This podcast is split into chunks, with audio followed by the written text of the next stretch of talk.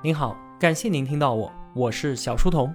我的音频节目首发平台是在小书童频道微信公众号，小是知晓的小。在公众号里回复陪伴，可以添加我的个人微信，也可以加入我们的 QQ 交流群。回复小店，您会看到我亲手为您准备的最好的东西。小书童将常年相伴在您左右。我们继续聊想点大事，作者刘涵。我也把刘涵老师的付费音频课程《法律思维三十讲》推荐给所有的同学们。刘涵老师啊，他一直强调法律的核心就是规则。今天这期节目呢，我们就来聊一聊法律人他们在制定和执行规则的时候是怎么考虑的。这部分内容啊，其实解答了我之前的很多困惑。比方说，我一直都觉得法律的语言应该是非常精准的。不应该让人们听起来模棱两可，甚至产生歧义。但是啊，我们在法律条文里面经常都会看到那些含糊其辞的用语，比方说适当、轻微、数据较大、情节严重等等这些，这不都很不严谨吗？怎么回事呢？再比方说，我们今天啊，生活在一个快速变化的时代，社会共识呢也在加速迭代，很明显，许多法律法规已经滞后了。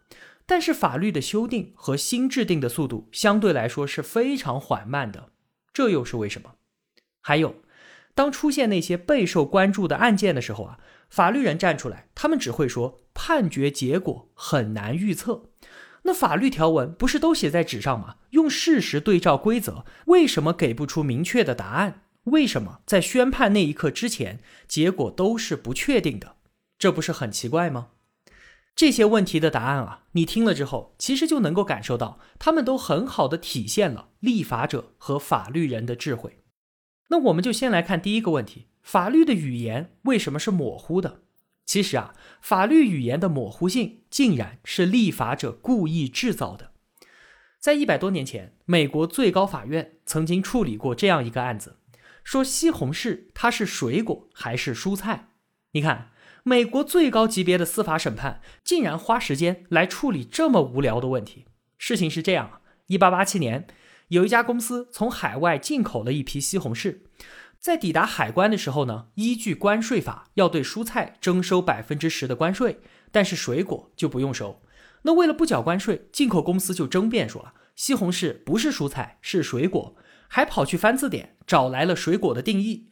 说水果就是植物的种子，那西红柿是种子，所以是水果。闹到了法院，海关的律师呢也跑去翻字典，按照字典里的定义啊，像是什么豌豆、茄子、黄瓜、胡椒，全都是植物的果实，难道它们都是水果吗？明显是蔬菜嘛，所以呢，西红柿当然是蔬菜。官司一直打到最高法院，最后九位大法官一致认为西红柿是蔬菜，要征收关税。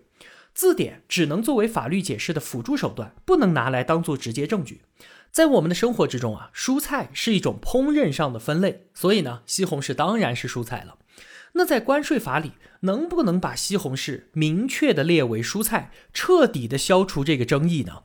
是不是法律条文越是精准，现实中的争议也就越少呢？那可未必。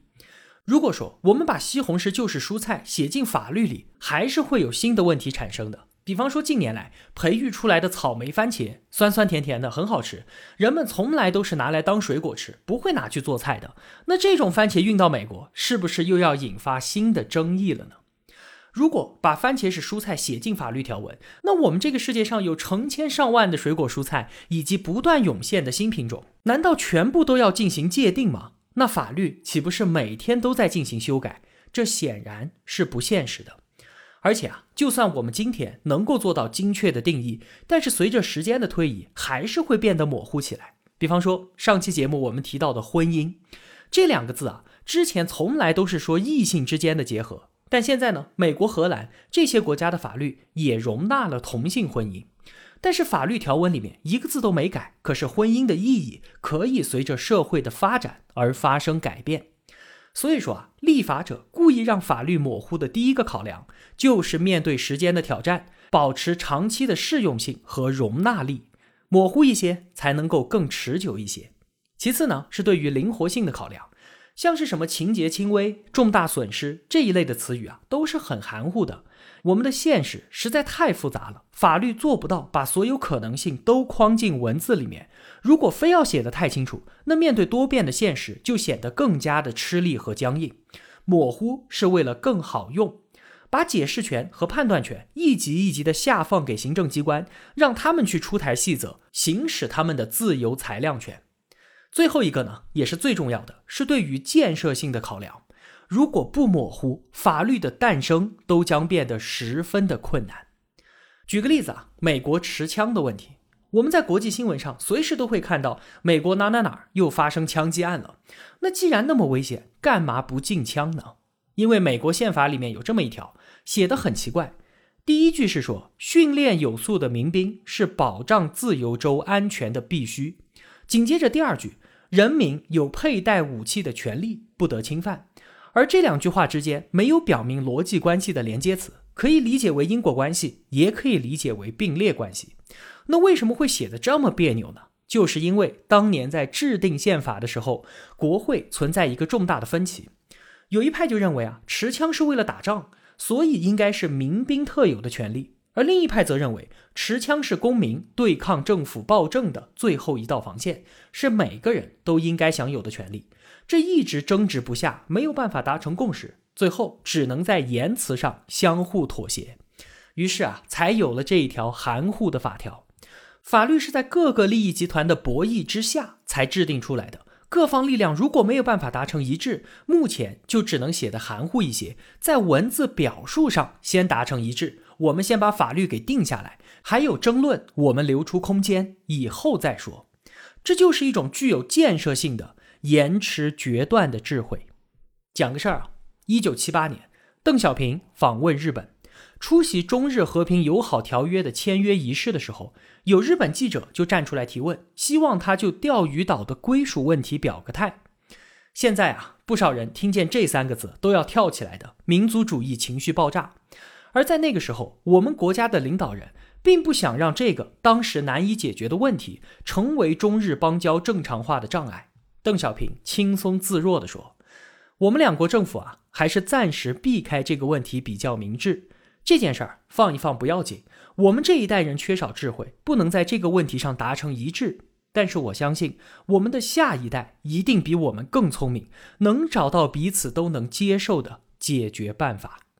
你看，这就是一代伟人，一个顶级决策者所展现出的魄力和智慧。”法律的模糊性是立法者对于法律的持久性、灵活性以及延迟决断的建设性的考量。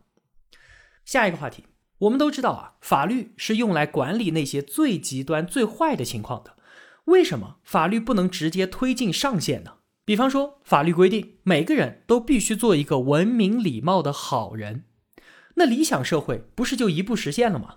我们都知道啊，这当然是做不到的。历史上出现过对于人们进行上限要求的法律吗？有的，当年美国的禁酒令。很多同学都知道啊，酗酒带来了很多的家庭暴力和社会治安等等的问题。那在十九世纪呢，美国的社会进步力量就联合女性和宗教组织，推动了禁酒运动，得到了基督徒和妇女们的大力支持。于是呢，他们在一九二零年就通过了一条宪法修正案。禁止所有酒的制造、运输和销售，一刀切，一条要求上限的法律就这么诞生了。但是结果怎么样呢？他真的有帮美国人把酒给戒掉了吗？当然没有。酿酒这件事儿啊，本来就不是什么高精尖的技术。禁酒之后，就出现了很多地下酿酒的人，酒在黑市上的价格也是水涨船高，制造、走私、贩卖的黑色产业迅速蓬勃发展了起来。而且因为是违法的，当然就需要暴力手段来维持秩序，这还把美国黑手党给培育了起来。那对于政府来说呢，一边查处非法制造贩卖的支出在不断增加，另一边呢又因为禁酒，每年数亿美元的酒类税收全都没有了。这一来一去啊，财政也吃不消。而且禁酒这件事肯定做不到全面禁止，医院总要用酒精吧？那结果拿着医生处方去买酒精的人越来越多。这样一条法律，到头来受益的只有地下产业和黑社会，而该喝酒的人呢，依然在喝，只是他们以违法的代价在喝。最后，美国人实在受不了了，十三年后又通过了宪法修正案，撤销了禁酒令。要知道，美国宪法两百多年就只通过了二十多条修正案，而禁酒就用掉了两条。我们当然应该从美国人那里吸取教训，我们可以用圣人的标准要求自己，但是不能以此强加别人，更不用说每一个人了。立法者如果把高尚的社会理想投射到法律里面，只会导致法律无法执行，进而带来巨大的浪费。在电影《烈日灼心》里面啊，警察说了这么一句话：“法律特别可爱，他不管你好到哪儿，只限制你不能饿得没边儿。他清楚每个人心里面都有那么点脏事儿，想想可以，但是做出来就不行。法律更像是人性的低保，是一种强制性的修养。”它不像宗教要求你眼高手低，只踏踏实实的告诉你至少应该是怎么样的。这段话其实道出了法律和人性的根本关系。法律当中也有人人生而平等这一类的宣誓性条款，但是它并没有附加法律责任，这只是我们共同的期待。法律人要克制住对于上限的追求，更多的关注下限，法律才不会成为社会的灾难。我们再来看刚才开头提出的第二个问题，就是今天啊，社会发展可以用日新月异来形容，很多法律已经相当的滞后了，那为什么不与时俱进，立即修改或者重定呢？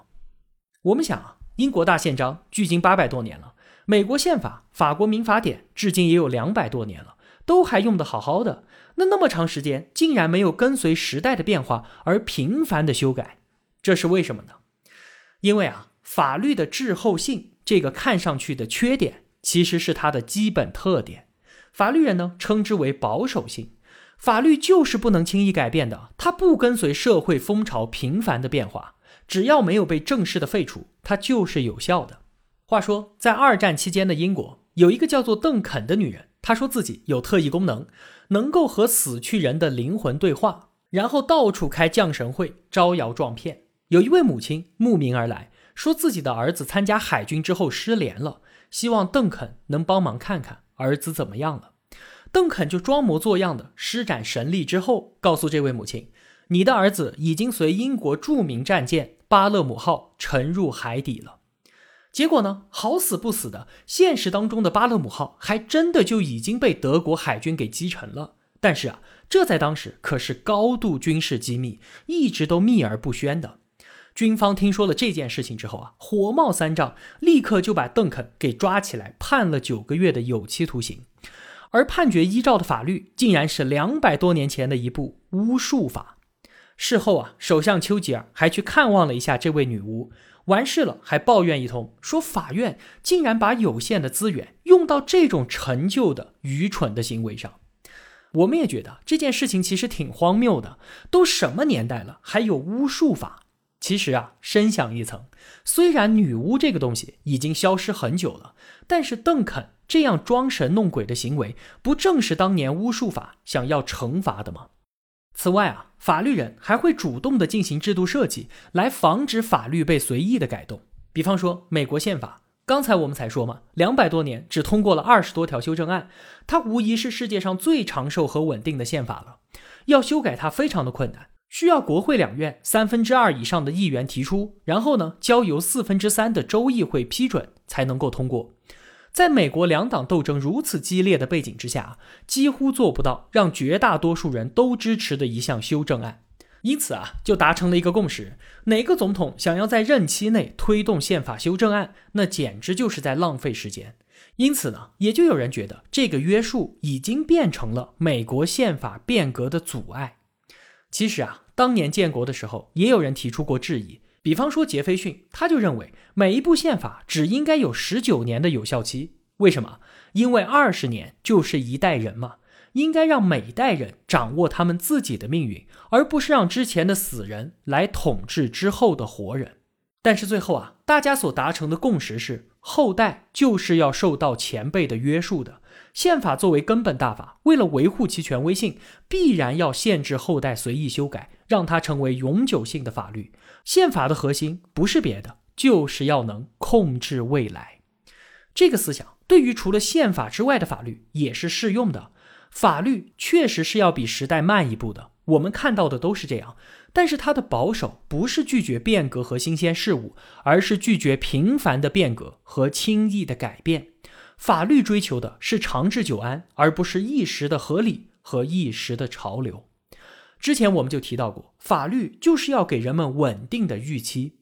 北京大学法学院的苏立教授曾经说啊，多变的法治会令人感觉这不是法治，而是人治。朝令夕改会极大的破坏规则的稳定性和权威性。正因如此，法律和法律人都有个天然的倾向，就是慢性子。在我们这个和平时代啊，法律要求具有普遍性，它当然不能朝令夕改，它不会以先锋性来满足社会变革者对于未来的畅想，而是以它的老规矩来满足社会上大多数人对于可预期生活的要求。这个就是法律人坚持保守性的价值之所在。最后一个问题。为什么判案结果是难以预测的？法律条文不是就白纸黑字的放在那儿吗？怎么就不能依据事实直接得出结果呢？其实啊，原因我们在之前的节目当中就有提到过。一方面是法官拥有自由裁量权，同一个犯罪事实可以根据不同的因素有不同的量刑，这是我们都知道的。另一方面啊，就是法律它要分类解决问题，就会有很多事情处于分类的交叉地带。法律它就像是一个收纳盒，所有东西都必须放在某一个格子里面，才能够进行下一步的处理。而具体放在哪一个格子里，法律人也是存在争议的。话说十年前有一个飙车案发生在杭州，富二代夜里超速驾驶撞死了一个人，一审判了三年。社会舆论马上就炸锅了，超速撞死人才判三年。从法律的角度来看呢，具体判多少年是看定了什么样的罪。当时啊，检察官是以交通肇事罪的罪名起诉的，所以呢，量刑标准就比较低。而不少法学家认为啊，这个事情应该认定为以危险方式危害公共安全罪，这个量刑标准可以到死刑。当然了，很多法学家主张直接设立一个叫做危险驾驶罪的新罪名，可是当时呢还没有加入这一条，所以法院只能在交通肇事和危害公共安全这两个罪名当中二选一。再举个例子啊，网络游戏里面的道具和金币这一类的虚拟财产，如果被人家给盗了，要怎么处理呢？当然还是首先考虑放在哪个格子里，但这在法学家内部啊也是争论的一塌糊涂。有人认为虚拟财产就应该像实体财产一样处理啊，但也有人说它和桌子、板凳这些东西不一样，而应该更像是一种知识产权类的东西。有人认为盗窃虚拟财产也应该是盗窃罪，而有人认为这些东西啊都是一些代码，应该算是非法获取计算机信息系统数据罪。在零八年就有一个案子。有人靠传播木马盗号洗走了别人游戏里的金币，拿去卖了七万多块钱人民币。一审法院呢，就是按照盗窃罪判了十一年。后来上诉，二审法院认为虽然卖了钱，但是游戏金币嘛，毕竟不是实体财产，最后判的是非法获取计算机系统数据罪。判了多久？刘涵在书里没说，我上网查了一下，也没找到确切的信息。知道的同学呢，可以在留言区告诉我一下。我之前玩游戏的时候啊，也被盗过号，那种感觉比自己钱包被偷了还要恶心。游戏里的虚拟装备和金币对于游戏玩家的意义，一点儿都不比实体财产来的差。那刚才所说的这两个例子呢，都是法官在自己国内的法律规则之间进行选择。还有更复杂的，就是在国际法和国内法之间的两难。我们都知道啊，九幺幺事件之后，美国一直在积极的打击恐怖分子。那那些被抓住的恐怖分子是属于国际意义上的敌人呢，还是国内法意义上的罪犯呢？这区别啊，可是大了去了。如果是罪犯，那就得给予他法律上的程序正义，他要得到公正的审判啊！你不能够刑讯逼供，不能够无限期的关押。但如果是敌人，那就没有什么程序正义了，可以无限期的把他关着，甚至可以使用酷刑来获取情报。但是这样做呢，又有人会说美国政府侵犯人权，所以在这件事情上，美国的法律界也是存在争议的。那通过这些案例，我们能够明白，法律的结果之所以难以预测，是因为我们面临各种规则的选择困境，法律只能够类型化的把事件进行分类处理，没有办法涵盖真实世界的复杂性。虽然这样说啊，它确实很僵化，但这依然是没有办法的办法。只有把一件事情格式化之后，法律才能够识别，并且最终解决它。好了，总结一下这期节目，我们都说了一些什么？我们跟随刘涵老师窥见了法律人在制定和运用规则的时候所展现的部分智慧。首先，我们通常认为啊，规则规定的越清楚越好。可其实呢，刻意的模糊是为了让规则具有更长久的适用性，更加的灵活，更具有建设性，能够更好的解决问题。其次，法律是一种强制性的修养，更像是人性的低保，它从来不要求我们能够做到多好，而只是告诉我们。至少应该是什么样的？我们在制定规则的时候，要克制对于上限的追求，更多的关注下限，规则才有可能达到我们想要的目的，而不至于成为负担，甚至是灾难。第三，保守是法律的基本性格。保守不是拒绝变革和新生事物，而是拒绝频繁的变革和轻易的改变。法律追求的是长治久安，而不是一时的合理和一时的潮流。法律不能朝三暮四、朝令夕改，它从不满足变革者对于未来的畅想，而只是给予绝大多数人可预期的稳定的生活。最后啊，法律的结果之所以难以预测，是因为法律必须要分类的解决问题，而很多问题呢又处于分类的交叉地带，我们面临各类规则的选择困境。法律的分类处理方式确实没法涵盖真实世界的复杂性，但这是没有办法的办法。必须把一件事情格式化之后，法律才能够识别并且最终解决它。好了，今天的节目就是这样了。如果我有帮助到您，也希望您愿意帮助我。一个人能够走多远，关键在于与谁同行。我用跨越山海的一路相伴，希望得到您用金钱的称赞。通过喜马拉雅音频上的红色小购物车按钮，也能进入小店。愿生活中所有的美好都不被辜负，期待您的光临。我是小书童，我在小书童频道与您。不见不散。